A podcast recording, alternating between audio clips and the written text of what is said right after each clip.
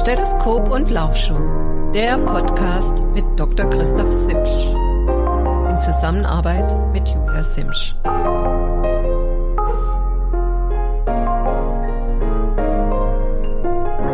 Ja, hallo, ich begrüße euch wieder ganz herzlich zu einer neuen, diesmal super spannenden Ausgabe des Podcasts Doc Talk, Stethoskop und Laufschuh. Unsere Hörerschaft ähm, steigt kontinuierlich. Ähm, ich habe mal geschaut, wir sind ja in Mexiko wird gehört, in Thailand wird gehört, Schweden wird gehört, äh, Französisch Guyana ist auch ein Hörer. Vielen Dank, viele Grüße dorthin. Ähm, ich selbst bin Facharzt für Allgemeinmedizin, Sportmedizin, habe äh, bin niedergelassen einer Praxis in Satteldorf. Mach selbst seit über 40 Jahren Leistungssport, zuerst Laufen, dann ja seit guten 35 Jahren Triathlon und war hab 30 Ironman gefinisht, dreimal in Kona gewesen und ja, freue mich heute euch begrüßen zu dürfen zu einem sehr spannenden Thema. Ich bin heute auch nicht alleine, habe einen guten Freund und Experten zu dem Thema dabei, denn das Thema lautet heute Sporterholung und in Verbindung mit Medienkonsum. Begrüßen darf ich ganz herzlich neben mir sitzend den Manfred Domen. Hallo Manfred. Hallo Christoph. Manfred ist äh, Kinder-Jugend-Psychotherapeut, auch niedergelassen hier in Kralsheim und wird mir hoffentlich mit Rat und Tat zur Seite stehen. Ja, will ich versuchen. Hallo, schön, dass ich hier sein kann. Es ist ja ein Thema, was, was allgegenwärtig ist. Was ist mit den jungen Leuten? Was machen die mit Sport? Was machen die mit Medien? Wie wirkt sich das aus und was, was ist gerade in der letzten Zeit mit Corona mit den jungen Leuten passiert, die plötzlich nicht mehr raus durften, deren soziales Leben sich komplett verändert hat. Aber auch jetzt waren die Osterferien, da sind die Kinder, wenn die wieder zur Therapie kommen, auch verändert. Aber da können wir genaueres gleich drüber reden. Genau, ich wollte kurz vielleicht einen kleinen Exkurs machen und erzählen, wie ich zu dem Thema überhaupt gekommen bin. Ähm, Treue Hörer des Podcastes haben vor ein paar Ausgaben sicherlich schon über das Thema Depression, ähm, Übertraining, äh, Chronic Fatigue gehört und da hoffentlich äh, sich ja hirnmäßig festhalten können, dass ähm, schlussendlich alle Faktoren, die auf den Körper einwirken, alle Stressoren ähm, schlussendlich eine Aus ja eine Auswirkung haben. Das kann einmal zu viel Sport sein, zu wenig Sport sein, das kann, können Infektionen sein, das kann mangelnder Schlaf sein, das kann ähm, sozialer Stress sein, das kann äh, endogener Stress sein. Und eben auch die, ähm, der Konsum von, von Medien kann dort sich negativ beeinflussen. Interessanterweise, ich hatte es auch schon zitiert, ist äh, eine Forschergruppe ähm, aus, muss ich fast überlegen, aus Dortmund, glaube ich, sind sie, oder nee, Krefeld, zumindest der Professor Kellmann und Kallus, die haben vor ähm, ja auch schon gut 20 Jahren den ähm, Questionnaire of uh, Mood Status entwickelt, einen Fragebogen mit 50 Fragen, den wir im Leistungssport entwickelt haben oder benutzt haben, um äh, zu monitoren, wie die Belastung der Sportler während eines Trainingscamps zum Beispiel ist ähm, da gibt es auch Veröffentlichungen drüber, gerade in der Vorbereitung auf die Olympischen Spiele von Sydney. Und interessanterweise war es damals schon so, das war noch im Prinzip gerade so, als das Handy entstanden ist, ähm, dass der Medienkonsum festgemacht am Fernsehen angestiegen ist. So, das, ist schon mal die, die Grundgeschichte. Und letztens bin ich ähm, im Auto gesessen, nach Frankfurt gefahren und habe dann einen Podcast gehört, ein ähm, SWR 2 Wissen. Ähm, da ging es eigentlich um die, um das, die Wichtigkeit des Wartens, ähm, die Langsamkeit, die früher geherrscht hat und die Beschleunigung, die wir einfach heute erfahren haben durch den Medienkonsum. Und äh, exemplarisch wollte eigentlich heute das Spiel mir das Lied vom Tod hier einspielen, habe es irgendwie nicht technisch nicht geschafft, die, das in Jingle einzuspielen. Aber wer den Film kennt, Manni, du kennst ihn bestimmt. Ja klar. Das ist einfach ja, legendär und legendär sind gerade die ersten 15 Minuten, wo dann wirklich ähm, eine Fliege herumsummt, ein Wassertropfen auf den Hut fällt und drei Killer einfach auf ein ähm, auf ihr vermeintliches Opfer warten und ähm, in diesen 15 Minuten passiert eigentlich fast gar nichts. Und diese Langsamkeit, die wäre heute praktisch undenkbar in einem Film. Ähm, 90 Prozent der Kids oder auch vielleicht ja wir Erwachsenen würden da ähm, schon längst abgeschaltet haben. Und genau um diese Beschleunigung und diesen negativen Einfluss geht's einfach heute. Ja, da redet wohl gar nicht mehr so, so viele Leute drüber. Wir sind nur noch unter Speed. Wir haben pausenlos, sind wir uns am Optimieren, machen wir Sachen noch besser, machen wir die noch schneller, packen noch mehr in weniger Zeit rein. Und am Ende des Tages sind wir ganz stolz drauf, was wir alles hingekriegt haben. Wir zahlen aber einen großen Preis dafür und dieser Preis, der, der soll jetzt nicht die Freude zunichte machen, aber der Preis ist einer, der sich neuronal niederschlagen kann. Also den Namen Manfred Spitzer hat bestimmt auch der eine andere schon mal gehört. Das ist ein Neuropsychiater aus, aus Ulm, der da die große äh, Universität leitet. Äh, der ist seit langer Zeit bekannt, dass er sehr, sehr kritisch mit Medien umgeht. Als ich das vor Jahren anfing, mich da mehr für zu interessieren, dachte ich, oh, da führt einer einen Kreuzzug. Jetzt habe ich äh, vor, vor drei, vier Wochen noch mal eine Fortbildung bei dem gemacht und jetzt muss ich leider eingestehen, was heißt leider, ich muss eingestehen, dass sich vieles, was der so negativ dargestellt hat, was sich entwickeln wird, sich bewahrheitet in neueren Untersuchungen. Jetzt ist hier nicht der Platz, Untersuchungen auszubreiten, das ist zu komplex und verlangt zu viel spezielles Wissen, aber bis hin zur Demenz werden Sachen festgestellt, die mit Medienkonsum zu tun haben. Und das war früher das Fernsehen, das sind heute sind das die Handys, die Tablets, die Computerspiele, all das, was da ist. Und wir merken, Langeweile gibt's gar nicht mehr, sondern Langeweile wird sofort gecancelt durch Medienkonsum. Die Bushaltestelle ja. ist da ein gutes Beispiel. Früher, ich muss weiß, ich mir leider selbst an die eigene Nase fassen. Ich ja. muss gestehen, jetzt verrate ich was ganz Intimes, aber wir sind ja ganz intim unter uns. Ja dass ich sogar teilweise mit dem Handy auf dem, auf dem Pod sitze und da E-Mails beantworte. Geschäfts-E-Mails, ja. Podcast, ja. Zum Beispiel. ja, und ähm, deswegen heißt ja Podcast, genau. nee, aber ähm, das, oder sagen wir einmal mal, früher wurde ein Brief geschrieben, ja, ähm, da hat der, der durchschnittliche, das durchschnittliche Büro hat, ähm, sagen wir mal, 20 Briefe am Tag empfangen und dementsprechend viel wurden auch weggeschickt. Heute erledigt das ähm, das E-Mail oder die E-Mail-Möglichkeit, wobei ja E-Mail auch schon wieder fast wieder schon für alt Oldschool ist. Mhm. Ähm, das geht halt einfach ähm, ja, viel viel schneller und vor allem haben wir den Druck. Wir hörten, wie, eigentlich hätten würden wir ja Zeit gewinnen, wenn wir bei den 20 Briefen geblieben wären, hätten wir nach einer halben Stunde alles beantwortet. Und was machen wir stattdessen?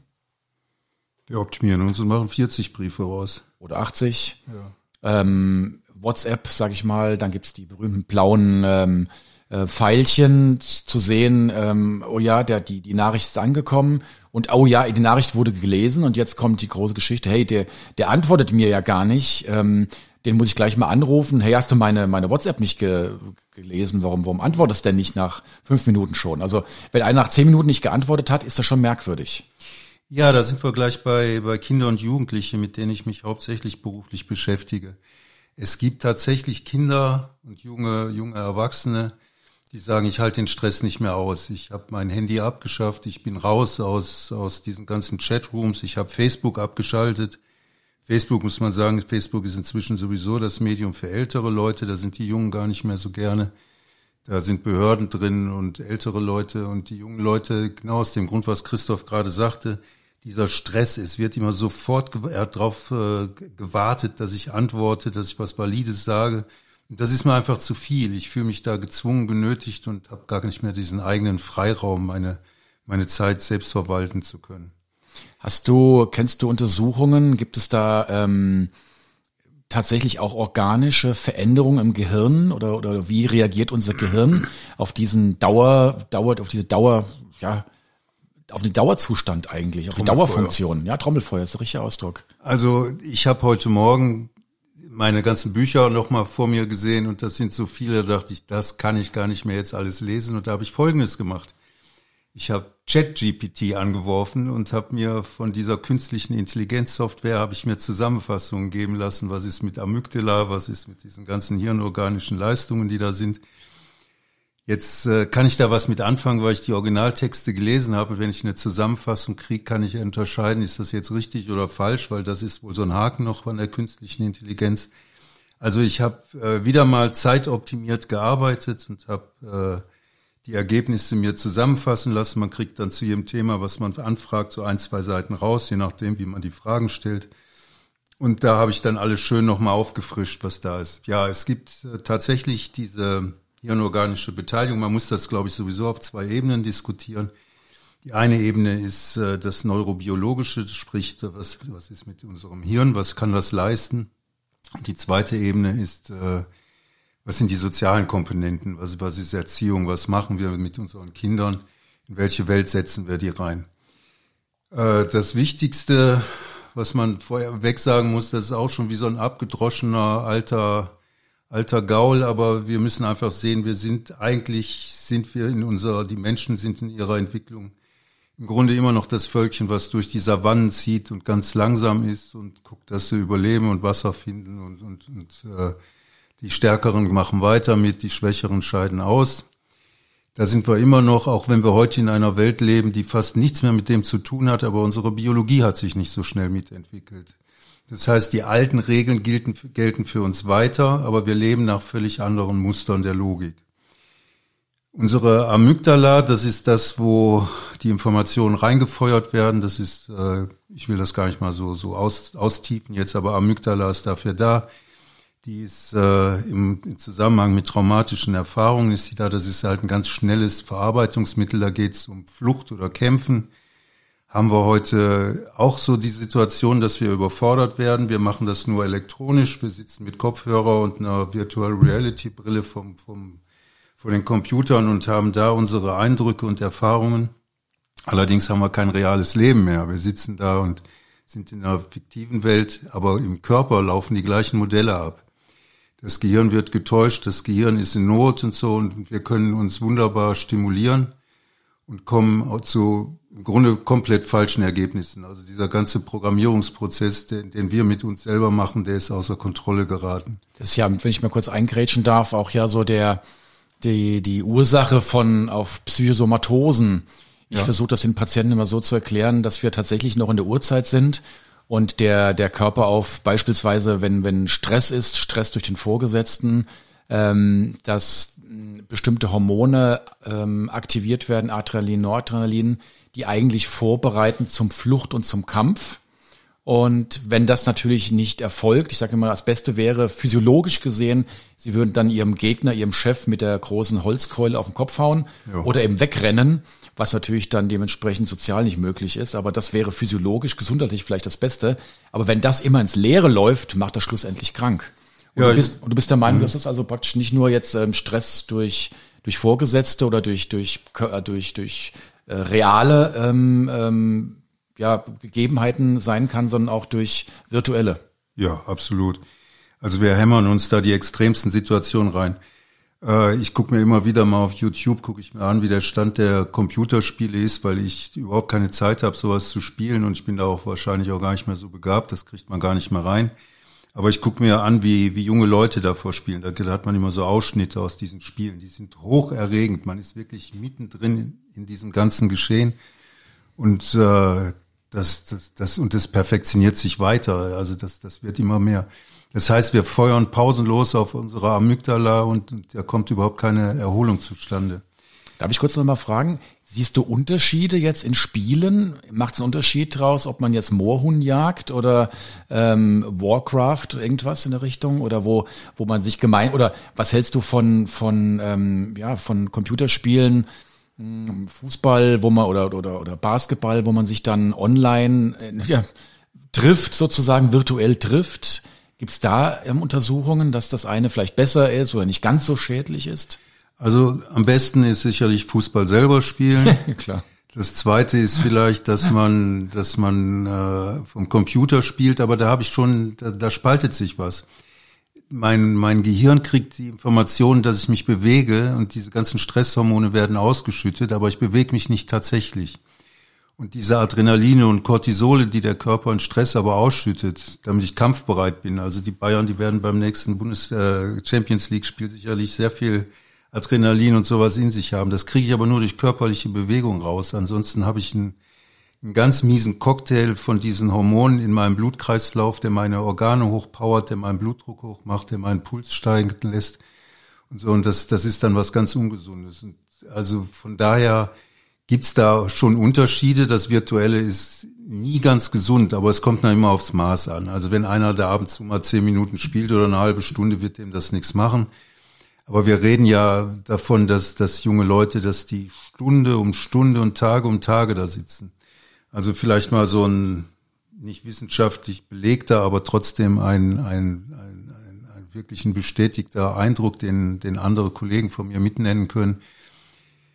Wir hatten jetzt Ostern. Das ist, äh, das Wetter war nicht besonders toll und und äh, die Kinder haben nicht mehr 20 Cousins und Cousinen, mit denen sie spielen können. Die sitzen dann oft alleine bei der Oma und was ist da? Der Opa hat eine Konsole gekauft oder man hat sie von zu Hause mitgebracht. Und dann werden die Kinder stillgestellt und dann spielen die stundenlang spielen die da. Wenn die dann nach, nach diesen Ferien wieder in die, wenn ich die dann in Therapien wiedersehe, dann habe ich manchmal völlig ausgelutschte, ermüdete, matte Kinder vor mir sitzen, die überhaupt nicht mehr wissen, was sie machen sollen. Das, das wirkt sich nachweislich aus, irgendwie die Sinneskanäle, das ist ja Sehen, das ist Hören, das ist die somatoformen äh, Möglichkeiten, die wir haben, uns auszudrücken. Die können nicht mehr gut sprechen, die sind langsam in ihren, in ihren Reaktionen. Und, und das ist das Ergebnis von, von, von diesen über, überlangen Spielphasen, die die Kinder haben. Corona war eine ganz schreckliche Zeit. Da ist von vielen gesagt worden, also ich, ich war da mal in so einer Talkshow, war ich mit drin, das war noch so neu, da durfte man noch gar nicht sagen, Leute, was macht ihr mit den Kindern? Ihr vernachlässigt die, die durften nicht zur Schule, die durften dies nicht, das nicht. Die hingen zu Hause rum neben der Konsole und dann irgendwie ein schlechtes Schulsoftwareprogramm, wo sie Hausaufgaben machen sollten. Ja, und jetzt, äh, jetzt kriegen sie die Quittung. Die können das nämlich alles gar nicht, weil sie dann doch an der Konsole waren und nicht gelernt haben, aber es wird mhm. vorausgesetzt. Wahnsinn, ja. Und die waren motorisch, waren die völlig unterfordert. Also ich habe damals öfters. Das, das Krasse war ja, der Sport wurde ja auch verboten. Also ja, ich, genau. Ich möchte jetzt gar keinen Exkurs in die Corona-Politik machen, aber da, da, da stellen sich bei mir natürlich als als Arzt und auch ähm, ja als, als Hausarzt, der auch viele Kinder betreut, wirklich die die Haare quer ähm, und es war, das Schlimme war, damit möchte ich es auch fast beenden, dass schon nach einem halben Jahr eigentlich zu sehen war, wo der Hase ja. hinläuft, ja. dass die Kinder drunter leiden, dass zum Beispiel auch die Ansteckungsfähigkeit äh, oder die Gefahr, sich anzustecken, draußen gen Null gegangen ist. Mhm. Ich habe damals gesagt, warum lassen wir die Kinder denn nicht einfach in den Fußballverein gehen? Ähm, meiden die die Umkleidekabinen ähm, und lassen sie einfach draußen kicken und danach gehen sie halt gleich wieder nach Hause. Das wäre sicherlich alles gegangen, aber gut, war nicht so gewollt. Ende des Themas von der von der Seite. Ja, Schlimm. Ich, ich bin da Aber riesen riesen riesen ähm, Impact, der da auf die Kinder ja, eingeprallt ist. Ja. Und das werden wir in den nächsten Jahren werden wir das auch alles noch merken. Den fehlen altersmäßig hat man ist man denen reingegrätscht in ihre Entwicklung, die sie nicht haben vollziehen können. Kannst du übrigens sagen, wir haben gerade eben so mit, mit Medienkonsum, du hast gemeint, dass nach Ostern ist der Medienkonsum riesig angestiegen. Ähm, ab, was würdest du sagen, was ist normal? Wann fängt eine Sucht an? Ähm, sag mal, es gibt ja die, die Mediensucht tatsächlich als anerkannte Erkrankung seit mhm. 2018. Im ICD-10 ist der schon. Genau, ICD-10, genau. Ich glaube 2000, oder genau. Ja. ja. Und was würdest du sagen, wann, wann, wann sollten Eltern oder nicht nur Eltern, wann sollte, sind ja viele, die jetzt auch für sich hier hören, ähm, wann sollten Eltern oder man selbst aufmerksam werden, wenn man sagt, Mensch, mir, mir läuft die ganze Geschichte so aus dem Ruder. Ich möchte, wenn du die, nachdem du die Frage beantwortest, gleich noch eine Anekdote von mir erzählen, weil ich das selbst im Selbstversuch, einige haben es verfolgt, im, am letzten Wochenende ähm, in Vorbereitung zu diesem Podcast ähm, versucht habe zu exerzieren. Ähm, also ich habe die Kriterien jetzt nicht im Kopf. Das ist ja im ICD-10 ist da immer alles schön so definiert und das hört sich so an, als gäbe es da eine Grenze und ab da ist es Sucht und bis dahin noch nicht. Halte ich meist für einen ziemlich künstlichen Irrsinn, der da praktiziert wird. Da muss man sich dran halten, aber äh, so ist das, wenn man Kassenleistungen anzieht, dann, dann muss man Definitionen einhalten. Ich glaube, man sollte danach gehen, wenn ich merke, mein Kind hat, äh, wird nervös, mein Kind weiß überhaupt nichts mehr mit sich anzufangen, mein Kind erträgt keine Langeweile mehr also es hört sich vielleicht komisch an, aber Langeweile ist die Voraussetzung zur Kreativität. Wenn ich jede Situation, wo mein Kind mit irgendeiner Situation sich beginnt zu langweilen, Mama, please me, unterhalt mich, mach, mach, mach meine Langeweile weg, das ist, und, und die Eltern das noch versuchen, das, da fängt das schon an. Da sollte man einem Kind sagen, ja komm, was, dann überlegen wir uns mal was, was könntest du denn machen? Kind muss selber Strukturen entwickeln, wie kommt es aus Langeweile raus? Aber wenn ein Kind permanent gleich abgestellt wird, irgendwie dann spiel was und so. Und, und wir haben da nicht nur Kinder, die danach schreien, danach suchen, danach verlangen, sondern wir haben auch Eltern, die das ganz gerne und bequem benutzen, irgendwie Kinder auf der Ebene stillzustellen. Also die, das ist, ja, früher hat man Kinder vom Fernseher gesetzt, heute ist der Computer als interaktiv und noch perfekteres Mittel der Ablenkung ist einfach allgegenwärtig. Ich denke tatsächlich, dass man die, die Kriterien der Sucht schon zugrunde legen kann. Ja. Ich sage das äh, auch in der Sprechstunde ganz oft, äh, nicht nur bei Medien, Alkohol, egal, egal was. Wenn das überhaupt erst schon mal ein Thema ist, dass es angesprochen wird, dann ist es meistens schon ein Problem. Mhm. Denn wenn es mhm. kein Problem ist, wird es gar nicht angesprochen. Und dann ist sicherlich ein weiteres Charakteristikum, das wirst du mir hoffentlich bestätigen, mhm. so ein bisschen der Kontrollverlust aus, auch. Ja. Und natürlich auch die Dosissteigerung. Ja? So nach dem Motto, ich, ich muss jeden Tag mehr haben und ich, der Kontrollverlust heißt, ich kann gar nicht mehr ohne. Ja, mit, mit weiteren negativen Auswirkungen. Konzentrationsfähigkeit geht weg, Sozialkompetenz geht weg, Merkfähigkeit geht weg. Also alles Sachen, die man in früher Jugend lernt. Und es ist nicht so, dass man sagen kann, das hole ich dann irgendwann mal nach. In der frühen Phase des Lebens, was da versäumt wird, ist unwiederbringlich weg. Also das, äh, die, der, der Sockel, von dem aus man sich weiterentwickelt, der liegt einfach tiefer und der kann nicht einfach durch ein bisschen mehr Mühe, kann das nicht kompensiert werden. Das ist leider nicht so. Also wir haben mit anhaltenden Defiziten zu tun. Es gibt aber den Satz noch, bevor du deinen Selbstversuch erzählst, weil, weil, weil Kinder auch, auch in diese Richtung durchaus sensibel sein können. Irgendwie ist gar nicht so, dass die wie die doofen Lemminge alle, die diesen Computerzeugs hinterher rennen. Es gibt genauso, es gibt Kinder, die bestimmte Tabletten kriegen und sagen, das macht was mit mir, das will ich nicht. Gibt es auch Kinder, die sagen, ich habe die Nase voll. Also das verändert mich auf eine Art und Weise, wie ich nicht sein möchte und, und Abstand nehmen von diesen Computerspielen. Also es gibt schon auch eine Selbstregulierung, aber das sind wieder die stärkeren und die schwächeren Kinder brauchen da eigentlich unheimlich viel Unterstützung, sich von dem Sauzeug zu lösen. Siehst du da irgendwelche ähm, sozialen Unterschiede? Oder ähm, ich hatte es vorhin im Vorfeld schon mal gefragt, siehst du, ähm, dass vielleicht sportlich aktive Menschen, Kinder ähm, anfälliger sind für ähm, ähm, Medienüberdosis oder eher genau das Gegenteil oder gar keine Abhängigkeit? Ach, da haben wir uns ja schon oft privat drüber unterhalten, irgendwie das äh, Sport und Depression ist ein riesiges Thema und sowas. Und wenn man da guckt, dann findet man hier und da findet man mal eine Veröffentlichung, aber irgendwie, ich weiß nicht warum, da wo geforscht werden könnte im großen Stil, da findet das irgendwie nicht statt, als wenn da kein Interesse stattfindet.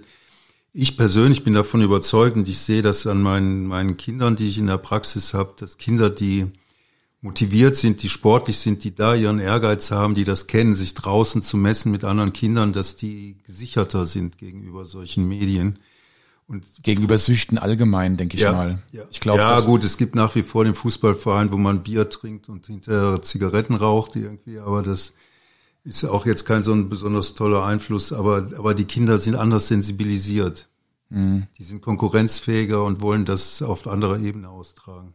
Also ich kann das aus eigener Erfahrung sagen, aus auch der Erfahrung mit, mit ähm, Sportlern, die ich gesprochen habe. Ähm, dadurch, dass wenn, wenn man wirklich mal Leistungssport betreibt und zu Wettkämpfen fährt, ähm, zu Meisterschaften fährt, jedes Wochenende ein Spiel hat beispielsweise, mhm ähm, nach Hawaii fährt zum Triathlon, das ist so viel Kick und so viel Aufregung und Adrenalin und Emotionen, die bis ins tiefste Innen reingehen, dass ein zusätzlicher Stimulus erst gar nicht gewünscht ist, gar nicht nötig ist und vielleicht sogar schon zu viel ist. Ja, und diese jungen Menschen machen dann die Erfahrung, dass sie das auch wieder, die, diese Anspannung, dieses Kribbeln auch wieder loswerden, dadurch, dass sie richtig Action machen. Ja. Also da schließt sich der positive Kreis. Während die Kinder, die an den Computerspielen sitzen, die sind hinterher völlig fertig und ermattet und haben überhaupt keinen Benefit von der ganzen Sache. Wir haben ja, ist gut, ich wollte mal kurz von dem Selbstversuch noch mal kurz berichten. Die Hörer so ein bisschen auf die lange Folter gespannt. gespannt. Ähm, ich ärgere mich selbst oftmals, wenn dann so die, die Handy-Analyse einer Woche kommt, ja, so nach dem Motto, letzte Woche war der Konsum 17 Prozent mehr oder, oder 10 Prozent weniger oder irgendwas. Und selbst wenn es dann 15 Prozent weniger ist, aber immer noch drei Stunden 32 oder irgendwas in der Richtung pro Tag, dann denke ich ja, meine Güte, dreieinhalb Stunden pro Tag hängst du an diesem blöden Handy rum. Ähm, die dreieinhalb Stunden könntest du, wenn du die ins Training stecken würdest, ähm, hättest du sicherlich da einen Leistungsfortschritt, beziehungsweise wenn du diese dreieinhalb Stunden komplett mal in Regeneration genau. setzen würdest, genau. dann wird sich dein Gehirn erholen, dir wird es insgesamt besser gehen. Also das, und von daher kam ich da auf die Idee, sag, okay, jetzt versuchst du einfach mal ähm, mal von Donnerstag über Osterfeiertage bis Montagabend komplett ohne Handy zu sein, offline. Und damit es keine Verwunderung im Freundeskreis gibt, ähm, habe ich das auch dann groß angekündigt. Ähm, und ähm, ja, respektive blaue Strichchen, dass da keine Ver Verwirrung entsteht. Muss dann sagen, es ging am Anfang so die ersten zwei, drei Stunden haben sich sehr merkwürdig angefühlt. Ähm, ich wurde fast ein bisschen kribbelig. Komisch war dann lange Autofahrt, weil ich ja doch ganz gerne auch äh, externe Podcasts anhöre, die natürlich auch übers Handy laufen. Hab dann doch wieder Radio angeschaltet, beziehungsweise mich unterhalten. Ähm, hab den Selbstversuch dann aber schlussendlich nach zwei Tagen abgebrochen schon, also nach der Hälfte der Zeit. Äh, in diesem Fall aber muss ich dann mich doch verteidigen, nicht weil ich unbedingt ins Internet musste, sondern weil ich wirklich definitiv das Telefon gebraucht habe. Also wir haben uns mit Freunden oben verabredet und ähm, da war halt jetzt kein analoges Telefon. Gut, ich hätte vom Hotel aus mich verbinden lassen können, aber da habe ich dann doch dann, ja, dann kommt's ja dazu, ich hätte ja nicht die Nummer gewusst. Ja, also ich, ich musste ja eigentlich schon das Handy anschalten, um die Nummer. Ähm, ich wäre halt sowieso, weil ohne Handy ähm, ähm, wäre ich ja komplett aufgeschmissen. Ich glaube, ich kenne die die Nummer meiner Großmutter von früher noch. Ich kenne tatsächlich noch die die Telefonnummer meines alten Hausarztes, aber ähm, jetzt ähm, von Familienmitgliedern oder meiner Lebensgefährtin, also die Telefonnummer genau wiedergeben könnte ich die auf keinen Fall, geschweige denn meine Praxis, mich selbst anzurufen, das geht auch nicht. Ähm, also es, da ist da schon gewisse Abhängigkeit da. Also das war nur so die, dieser Selbstversuch. Aber hat mir doch gezeigt, es geht auch ohne. Ja, aber die Tendenz geht ganz, geht noch weiter da rein. Also das ist wie so ein äußerer Gehirnfortsatz, das Handy. Da sind die Bankdaten dran, ich, ich hebe Geld damit ab, ich bezahle damit, ich, ich mache immer mehr damit. Das war auch der Grund, warum ich das Handy mitgenommen hatte, weil ich tatsächlich in der Online-Bank bin, äh, drin bin und Angst hatte, dass ich tatsächlich an den Automaten muss, Geld zu holen. Mhm. Und das wäre ohne Handy definitiv nicht gegangen. Nee, dann wird die, dann also man ist komplett, komplett verzahnt mit der ganzen Geschichte. Ja, ähm, das Thema, wir haben ja einen Großteil Sportler, die hier auch am, am, am ähm, ja, am Mikrofon, nicht am Mikrofon, am Lautsprecher sitzen und uns lauschen. Ähm, die Frage war ja dann schlussendlich, ähm, was, was ich halt oft beobachte, sind, dass wirklich äh, Kinder, Jugendliche intensiv trainieren und dann ähm, die teilweise drei, vier Stunden am Tag, je nachdem, wie ambitioniert die, die Kinder sind oder eben auch die Erwachsenen. Und dann wird in der Freizeit, äh, anstatt zu regenerieren, äh, zu Regeneration gehört eben auch die geistige, hirnmäßige Regeneration, dass dann einfach ans Handy gegangen, äh, nicht ans Handy gegangen wird, an die, an die Spielkonsole gegangen wird, auch ans Handy gegangen wird schlussendlich. Mhm. Ähm, tja, was, was würdest, hast du da, gibt es da Studien irgendwo, ähm, wie die Erholungsfähigkeit gerade im Sport äh, negativ beeinflusst wird oder ist das einfach noch Grauzone? Äh, ich glaube, das Thema, das muss man noch ein bisschen weitermachen, also weil Sucht hört nicht bei Handy auf, sondern es gibt auch Sportsucht und Menschen, die da einfach zu viel machen und auch ihre Grenzen nicht mehr kennen und, und ihre inneren Grenzen vielleicht auch verschieben in Bereiche rein, die nicht mehr argumentativ zu leisten sind und so. Also da gibt's jede Menge. Ähm, Weites Thema. Können wir auch mal hier machen im Podcast. Sportsucht, ja. Das ist gerade ja. im Triathlon-Bereich. Ich denke, Großteil unserer Hörer sind Triathleten. Da ist ja immer die Frage, was ist normal? Und ähm, da gibt es ja auch das, den Begriff der, der Basislinienverschiebung. Ähm, ja. Ist das noch normal, wenn ich ähm, jetzt, was ich heute, äh, nachher werde ich einen 14er laufen. Ich habe momentan mir so eine kleine Challenge auferlegt, dass ich bis zum 20. diesen Monats ähm, die Kilometeranzahl laufe, die dem Datum entspricht. Also heute ist der 14. April. Und heute werden 14 gelaufen, morgen 15, das mache ich bis zum 20. Und heute Abend ist nochmal eineinhalb Stunden Schwimmtraining. Hab aber schon ein bisschen schlechtes Gewissen, weil heute schönes Wetter ist. Und ich denke, eigentlich müsste noch mal zwei Stunden aufs Rad gehen. Ja. Da lachst du. Naja, das ist aber. Das, okay. Ja, ja ich, ich gehe auch gleich aufs Rad, aber ich bin da in einer ganz anderen Liga. Aber von daher ist natürlich die Frage, was ist Sucht und was ist halt auch ja. Notwendigkeit. Also wir haben ja. ja auch, ich weiß, einige Hörer, die ähm, im professionellen Bereich trainieren, deren Beruf das ist. Da ist es normal, dass sechs bis acht Stunden am Tag trainiert wird. Ähm, da gehört es einfach zum, zum Leben dazu. Von daher ist die Frage natürlich, auch da sind die Kriterien der Sucht wiederzugeben, ähm, Kontrollverlust, Steigerung. Ähm, also bei mir, ich, obwohl ich da jetzt ein schlechtes Gewissen hätte, jetzt heute nicht Rad zu fahren bei dem schönen Wetter, zumal es morgen wieder regnen soll, ist es aber so, dass ich halt auch genieße, mal einen Tag off zu haben und gar nichts zu tun. Und ich glaube, jemand, der komplett in der Sportsucht drin ist, der mh, hm, verlangt, glaube ich, nach jedem Tag Also einen Tag äh, ganz aussetzen gehört sicherlich zum guten Trainingsplan. Ne? Das wird das dazu noch. Aber ich meinte jetzt mehr so die Leute, die dann auch in Magersucht rutschen und so und über Sport dann die letzten Fettreserven dann auch noch wegschmelzen wollen und so und, und wie besessen sind von dem Gedanken, Ja klar, dass im krankhaften Bereich. in die Richtung da was gehen muss. Und ich glaube, der ist gar nicht mal so klein. Ähm, wobei es immer so Modekrankheiten gibt. Also diese Magersucht aus Sport, das war mal stärker. Das ist im Moment beobachte ich das gar nicht so sehr. Ich habe doch in der Praxis habe ich da zwei Fälle im Prinzip, die dann doch schon Probleme mit haben. Ähm, Aber die Frage habe ich jetzt irgendwie aus dem Kopf verloren. ich auch. Macht ja Es ging, glaube ich, um Untersuchungen. Ach so, genau. Ob es da was gäbe, aber was, was interessant ist, ich habe in dem Bereich der Vorbereitung zu den Dings, ich werde übrigens in den Shownotes noch eine Studie reinbringen, ich sag mal duplizierte Ereignisse. Ich hatte jetzt vor einer Woche schon geplant, das hier ähm, äh, so zu publizieren und mit Manfred hier zu besprechen. Und gleich vor zwei Tage später, ich glaube am Dienstag, hat der, der Jürgen, Jürgen Zeck aus, aus Thailand ähm, auch online eine Studie gesetzt, die werde ich nachher mal geben. Da geht es nämlich darum, äh, inwiefern ähm, Medienkonsum das Suchtverhalten im Sport ähm, verstärkt. Und für alle Interessierten sehr, sehr spannend. Kann man gut lesen, auf Englisch zwar, ähm, lässt sich gern, ähm, ja, werde ich in die Shownotes setzen und ähm, für euch alle dann zum, zum Nachlesen. Spannend ist tatsächlich das, was du schon angedeutet hast, dass wir auch im Leistungssport eine erhöhte ähm, ähm, Inzidenz an ähm, Depressionen haben, Prävalenz an, an, an Depressionen haben. Und die Ursache liegt einmal darum, dass wir natürlich dann, ja, vielleicht das entsprechende Klientel dort haben. Wir haben natürlich Druck, familiärer Druck, der im Sport aufgebaut wird, den, den, den inneren Druck, den wir uns selbst machen, Wettkampfdruck. Wir haben Exo, Ex, Ex, also Druck von außen, das Umfeld. Ich zähle im Verein natürlich nur dann was, wenn ich eine gewisse Leistung gebracht habe, also diese, diese extrinsischen Druck, den wir haben.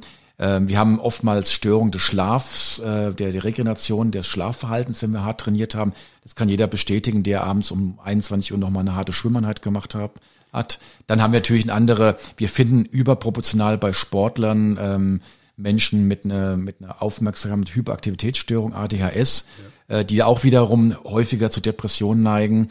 Und da wissen wir natürlich, ähm, Leute, die zu Depressionen neigen, die greifen dann doch eher mal zum, zum Handy, zur, zur Medienkonsole, oder? So permanent muss was sein. Ja, genau. Also man muss, man, man bewegt sich nur auf allerhöchstem Reizniveau und das darf nicht abfallen, weil dann dieser, dieser Eigendruck, den man erzeugen will, weil der dann nicht mehr gewährleistet ist. Aber das, die Symptome, die du aufgezählt hast, das ist ja das volle Krankheitsbild von einem Burnout. Und das, das Genau. rührt sicherlich auch von- davon, äh, dass, dass auch vielleicht im Sport zu wenig Ruhephasen gemacht werden und so. Also selbst im Amateurbereich habe ich, habe ich den Eindruck, dass die Leute, die trainieren, trainieren, trainieren und sowas und gönnen sich keinen Tag dazwischen zur Erholung, weil sie denken, dass die Leistung dann schwächer wird. Und ich glaube, als Fachmann weißt du, dass es eher umgekehrt ist. Ne? Ja klar, das äh, wieder Bezug nehmen auf den alten Podcast. Es, es ist die Summe aller aller ähm, aller Einflüsse, die wir haben und ähm, manchmal ist sogar so, dass die die dass die Tra Trainingsload praktisch gleich gehalten wird, aber dann kommt einfach noch ein Faktor obendrauf, der das Ganze fast zum Überlaufen bringt. Ja, sei es eine Krankheit, sei es oder sei es eben ähm, eine gestörte Schlaf, ähm, geschlürfte Schlafmenge aufgrund von äh, Medienkonsum. Ich sage auch Stichwort Blaulicht. Gell? Ich sage Leuten immer, die die die Schlafstörung haben, ja, was machen sie letzte halbe Stunde vorm Schlafengehen? Ja, ich schaue noch mal kurz aufs Handy. Ja, und dann haben wir natürlich die Blaustrahlung. Klar, wir können manche Handys so verändern, dass wir nur den, die Blaustrahlung rausfiltern. Würde ich übrigens empfehlen, wenn es wirklich gar nicht anders geht. Aber die, das Blaulicht verhindert einfach, dass dann ähm, Melatonin ausgeschüttet wird und verhindert einfach ein schweres Einschlafen. Und schon ist der Schlafrhythmus gestört und das ganze System kommt ins Wanken und dann kommt's, das, das, wie das Baby genannt wird, ist ja schlussendlich das Gleiche, ob es jetzt Übertraining genannt wird, ob es Depression genannt wird, Erschöpfungsdepression, ob es ähm, Chronic Fatigue genannt wird, ob es ähm, chronisches, ähm, ähm, ja, weiß ich, Tja. Also ja, also ich wollte gerade auf, auf Covid, Long Covid, das der Name so, ist mir gefallen. ja, Ja, wir haben ja, wir wissen ja, dass bei Long Covid die die gleichen ähm, molekularbiologischen Veränderungen ablaufen wie nach einer Epstein-Barr-Virus-Infektion oder wie nach einer bei einer Erschöpfungsdepression beispielsweise auch. Also es laufen immer ist immer eine, eine Imbalance zwischen den den positiven Hormonen, Serotonin, ähm, eventuell Dopamin mit den in Verbindung mit den Stresshormonen. Ja, Oder der gute alte Satz, manchmal ist weniger mehr. Ja gut, aber manchmal hast du nicht den, Einf den Einfluss Ja, drauf. ja.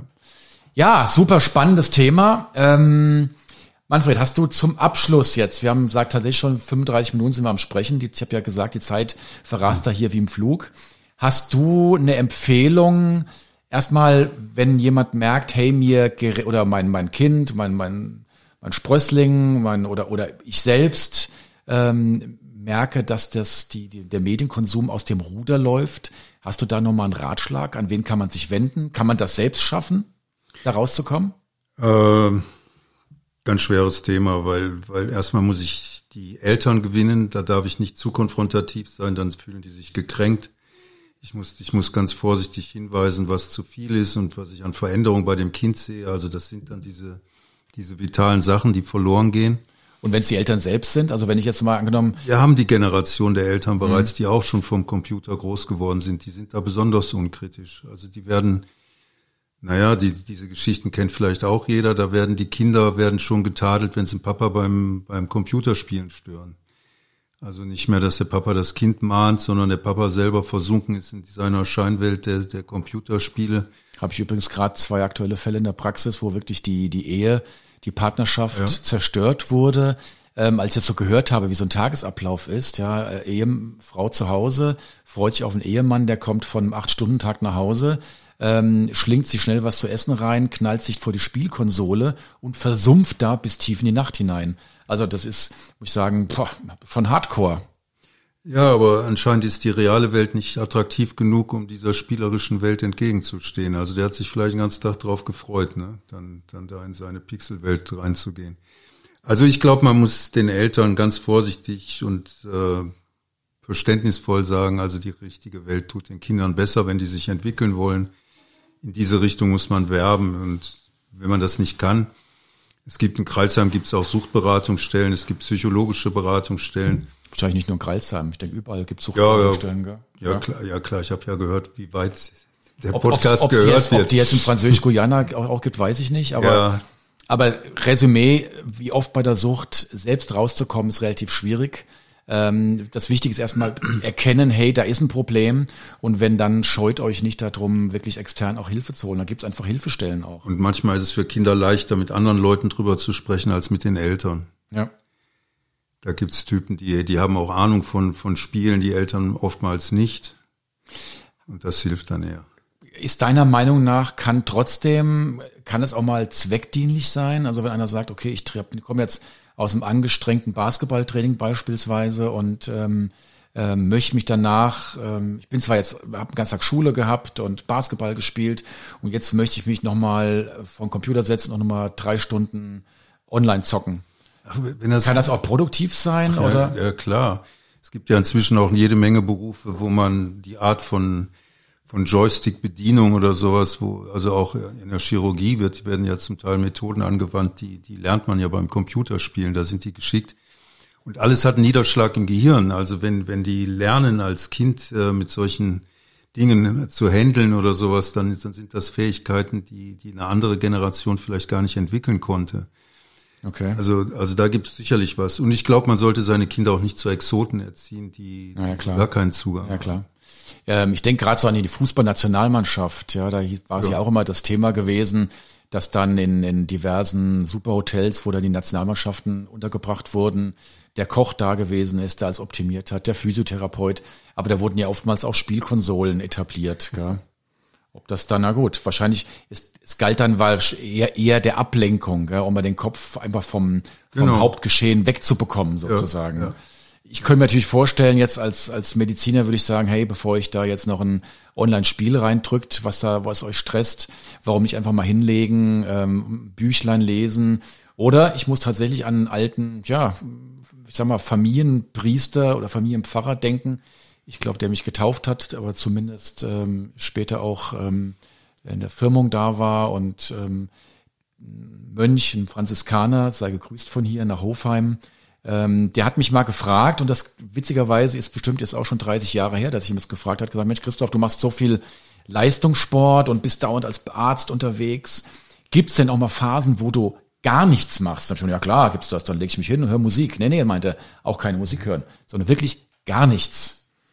Und da muss ich sagen, ja, denke ich oft dran, gelingt mir ganz, ganz selten. Also als gar nichts bezeichne ich mal auf, dem, auf einer Bank zu sitzen und einfach zu lauschen, den, die Wolken anzugucken, einfach mal gar nichts zu tun. Also das mache ich seit vielen Jahren, aber da muss ich mich auch immer dran erinnern, obwohl das genial ist, wenn ich mit dem Fahrrad fahre. Ich gucke nicht auf die Zeiten, die ich fahre, sondern ich suche manchmal wirklich Bänke in Wäldern, da lege ich mich hin und schlafe manchmal eine halbe Stunde. Okay, das habe ich noch nicht gebracht bisher, aber. Nee, dafür hast du es zu heilig. Dann warst du das letztens, der da so, wo das, ich habe so ein Schnarchen aus dem Wald gehört. ja. Ja, ähm, spannend. Also mein Appell an euch, seid euch der des zusätzlichen Stressors bewusst. Ähm, schaut, dass ihr wirklich auch mal ähm, Handbremse anzieht. Ähm, ich sag mal, fällt mir auch gerade mal spontan ein. Ähm, ich wollte nämlich gerade sagen, dann geht mal ins, vielleicht ins Yoga beispielsweise, äh, versucht zu meditieren. Und dann gibt's ja eine, eine Geschichte, ich, da, da, da, da sträuben sich bei mir immer die Haare, wenn ich dann höre, Power Yoga. Ja. Das ist dann so die, der, die, das ist der Widerspruch in sich, ja, nach dem Motto, naja, jetzt mache ich Yoga, aber das ist mir eigentlich jetzt zu entspannt. Äh, deshalb möchte ich jetzt eigentlich genau das Gegenteil, also ich muss jetzt auch die Zeit des Entspannens noch mit Power voll machen. Ja, Ist auch so, oder? Völlig also, absurd. Ja, das sehe ich genauso. Ja, lieber Manni, es war toll, dass du hier gewesen bist. Ähm, Würde mich freuen, wenn du irgendwann nochmal als Studiogast da wärst. Und euch, liebe Hörer, ich hoffe, euch hat's gefallen. Manni, willst du noch Tschüss sagen? Ja, klar. Ich wollte ich gerade schon abdrehen hier. ich pack schon meine ganzen Blätter, die ich gar nicht genutzt habe, packe ich schon zusammen. Ah, das, das macht Spaß hier zu sitzen. Ja, ist voll lustig. Sprechen. Macht ja, auch Spaß. Und das ergibt sich dann, das Thema entwickelt, baut sich so auf. Das ist genau. klasse.